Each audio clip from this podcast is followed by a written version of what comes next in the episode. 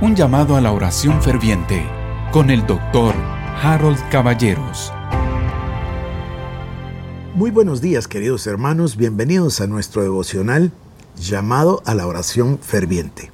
Como se lo digo siempre, lo repito el día de hoy, oro a Dios que haga crecer ese fervor en los corazones de cada uno, de manera que cada uno de nosotros aprenda a orar sin cesar. Bueno, Hoy le traigo un pasaje que a mí me gusta muchísimo. A mí este pasaje siempre me ha cautivado. Se encuentra en la carta del apóstol Santiago, en el capítulo 5, y va del versículo 13 al 16. Mire qué claridad. Dice así, ¿está alguno entre vosotros afligido? Haga oración. ¿Está alguno alegre? Canta alabanzas. ¿Está alguno enfermo entre vosotros? Llame a los ancianos de la iglesia y oren por él, ungiéndolo con aceite en el nombre del Señor. Y ahora escuche y la oración de fe salvará al enfermo, y el Señor lo levantará, y si hubiere cometido pecados, le serán perdonados. Confesaos vuestras ofensas unos a otros, y orad unos por otros, para que seáis sanados. La oración eficaz del justo puede mucho. Bueno, me imagino que a estas alturas ya sabe usted entonces por qué es uno de mis pasajes favoritos. Es precioso.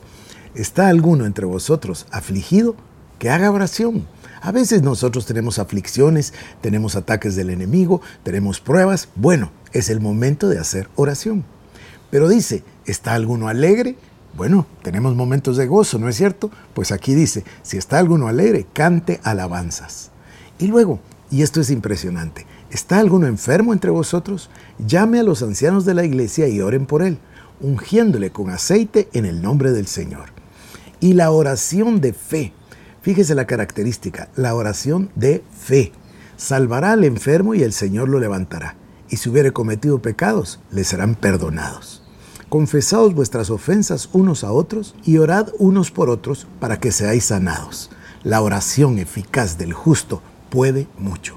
Querido hermano, eso es exactamente lo que estamos tratando nosotros de lograr con el llamado a la oración ferviente. Aprender a orar eficazmente Justos ya somos, fuimos justificados, porque bien dice la palabra, que Cristo llevó nuestros pecados para que nosotros fuésemos hechos la justicia de Dios en Cristo Jesús. Así que termina el versículo 16 con la frase, la oración eficaz del justo puede mucho. A mí me parece, querido hermano, que lo que nos toca ahora es orar.